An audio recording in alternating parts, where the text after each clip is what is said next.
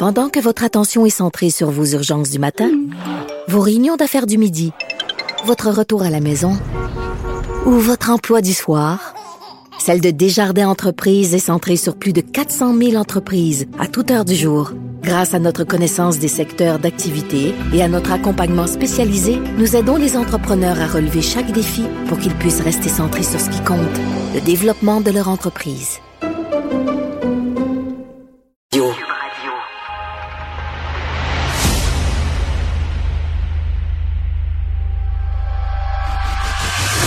Économie, culture, politique, environnement.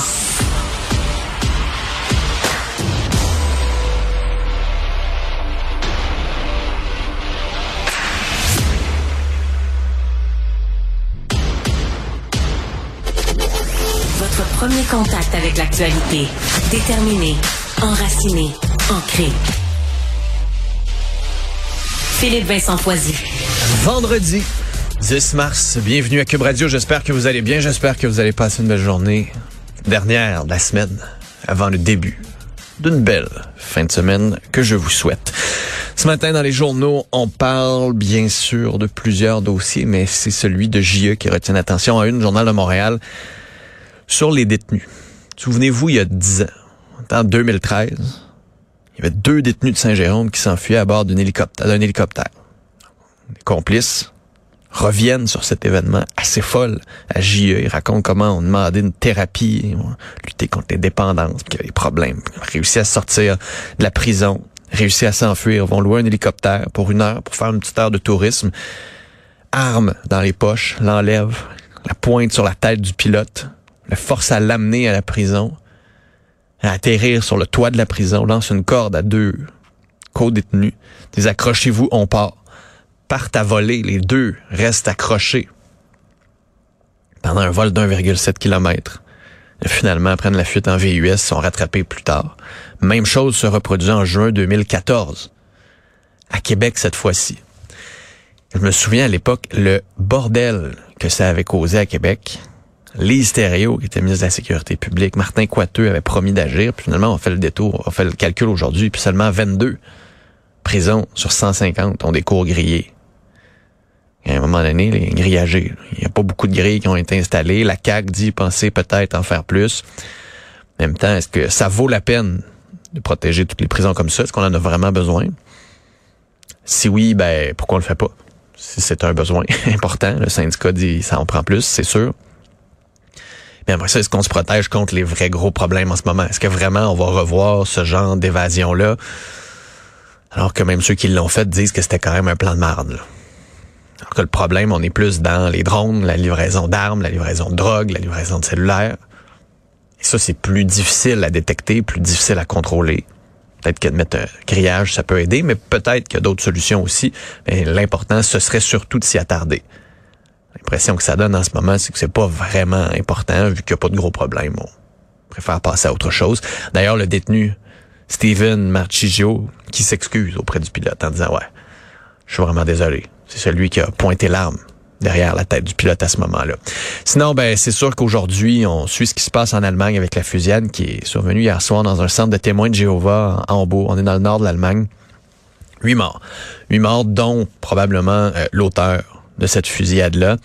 On a eu un bilan ce matin de la part euh, des autorités allemandes. Ce qu'on apprend dans un magazine Der Spiegel, c'est que l'auteur des coups de feu aurait été, à l'époque, membre des témoins de Jéhovah il aurait une trentaine d'années, rentré avec un pistolet dans ce bâtiment-là, entré de force. Il y avait une prière qui se tenait avec une cinquantaine de personnes. Donc, huit morts pour le moment. Ce qu'on comprend, c'est que les autorités allemandes ont quand même bien fait ça. Là. À mesure où informer les gens autour, restez chez vous, ne sortez pas, il y a une fusillade, protégez-vous. Alors, comme réussi à communiquer avec la population pour éviter que si ça devait être un attentat terroriste plus large, s'il devait y avoir plus de tireurs, qu'on puisse protéger la population. Donc là-dessus, quand même, il faut le souligner à quel point, même extraordinaire. Là. Après ça, qu'est-ce qui s'est passé? Pourquoi ça s'est passé? Contrôle des armes à feu, bien sûr, on va y revenir. Sinon, parlons de hockey. Vous vous souvenez de cette histoire-là? On en avait un peu parlé la semaine passée. Là. Il, y avait un parent qui était banni des arénas à Saint-Jérôme pendant six ans. On disait, tabouin, qu'est-ce qui s'est passé de ce côté-là? Et là, finalement, le témoignage de la mère ce matin dans le Journal de Montréal. Parce que c'est une femme, c'est une mère qui euh, dit en ce moment ne pas comprendre pourquoi. Elle dit, moi, j'ai pas eu l'occasion de m'expliquer. On ne m'a pas, on n'a jamais entendu ma version des faits.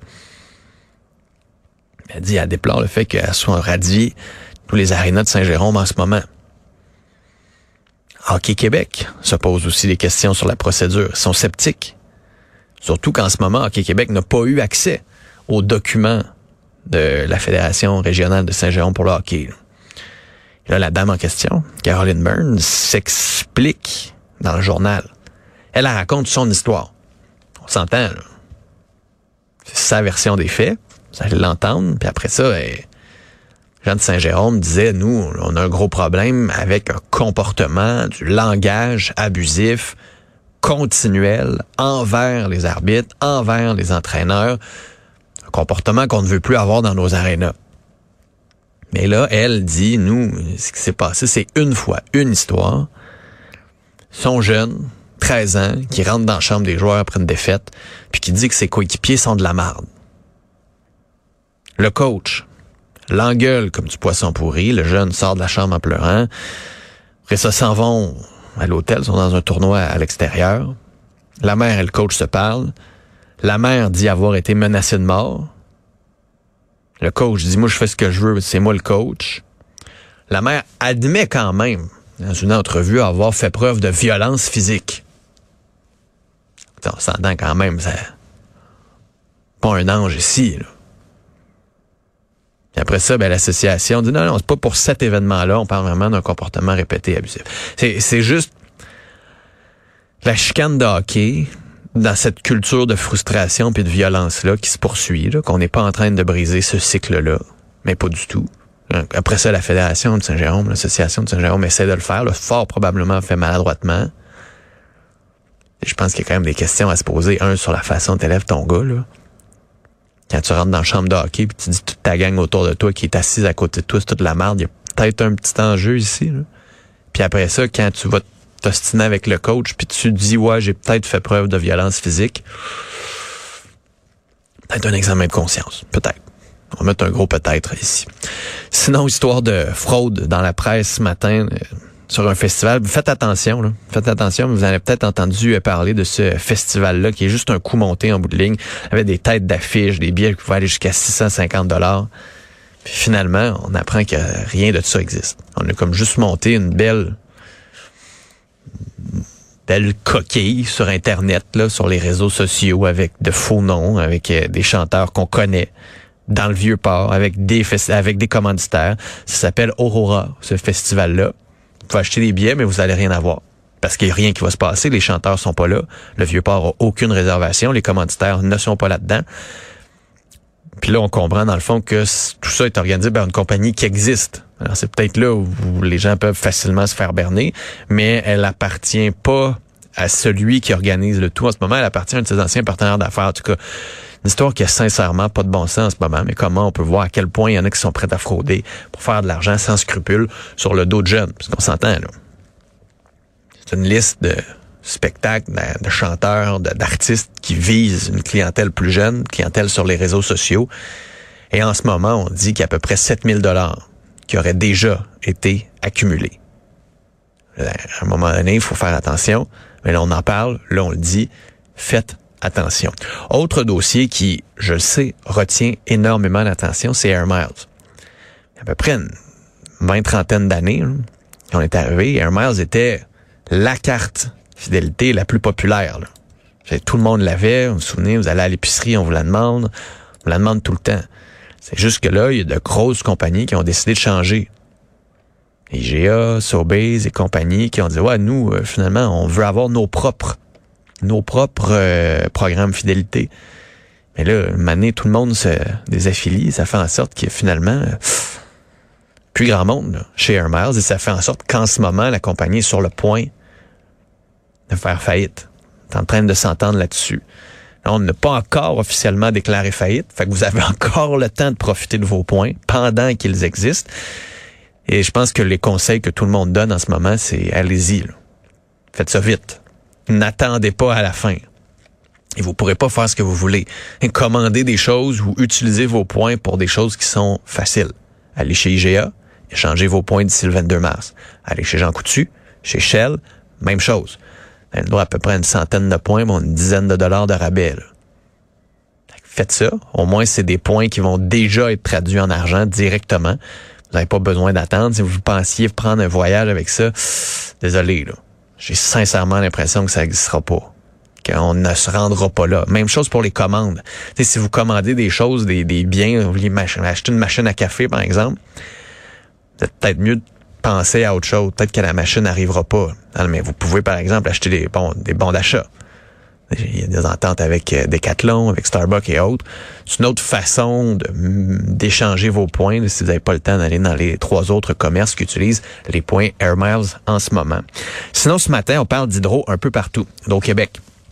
D'abord, dans le journal de Montréal, on a certaines préoccupations, notamment chez les constructeurs, qui disent, avec les nouveaux pouvoirs que le gouvernement s'est donnés pour les projets de 5 MW et plus, bien un petit peu dangereux d'avoir de la politisation du processus. Parce que là, c'est le ministre qui, en bout de ligne, va choisir quels projets auront le raccordement, auront l'approbation pour envoyer du courant. Ça, ça veut dire qu'il y a des projets qui pourraient être sur le bord d'être construits, mais si le ministre décide de t'attendre, puis de tergiverser, c'est toujours cet équilibre-là qui est compliqué, hein, en politique. On veut donner du pouvoir au ministre, mais en même temps, tu veux pas qu'il y en ait trop. Ça prend des contre-pouvoirs pour être sûr que, parce qu'on le voit, là, point à l'horizon. Qu'est-ce qui va se passer? avoir du lobbying, avoir un ami, quelqu'un qui a travaillé pour le ministre, quelqu'un qui, surtout Pierre Fitzgibbon en plus, qui choisit ces contrats-là, ne se borde pas trop dans les enjeux éthiques. Il y en a qui vont dire, ouais, il est pas achetable, il y a tellement d'argent, peut-être. OK, peut-être. Mais il va y avoir quelqu'un qui va le remplacer maintenant, Pierre Fitzgibbon. Est-ce qu'on va changer les règles parce que là, on change de ministre? Est-ce qu'on va garder les mêmes règles? Est-ce qu'on s'ouvre? Est-ce qu'on ouvre la porte à revenir à ce qu'on a vécu? cours des dernières années? Il va avoir une commission d'enquête là-dessus? À un moment donné, va falloir que, s'il n'y a pas plus de contre-pouvoir, au moins qu'il y ait davantage de surveillance. Puis dans le devoir, on revient sur ce dont on a parlé pas mal dans le journal de Montréal depuis quelques semaines, les délais pour les raccordements de maisons. À quel point c'est long parce que les demandes ont augmenté de 50% Hydro-Québec ne fournit plus à la demande, est en retard. Puis bon, on est dans une pénurie de logements. Ça fait en sorte que ceux qui ont des nouveaux logements, logements mais qui peuvent pas y habiter, ben, continuent d'occuper des logements qui pourraient être vacants pour aider des gens à entrer sur ce marché-là. Fait qu'à un moment donné, je comprends que la demande est grande, là.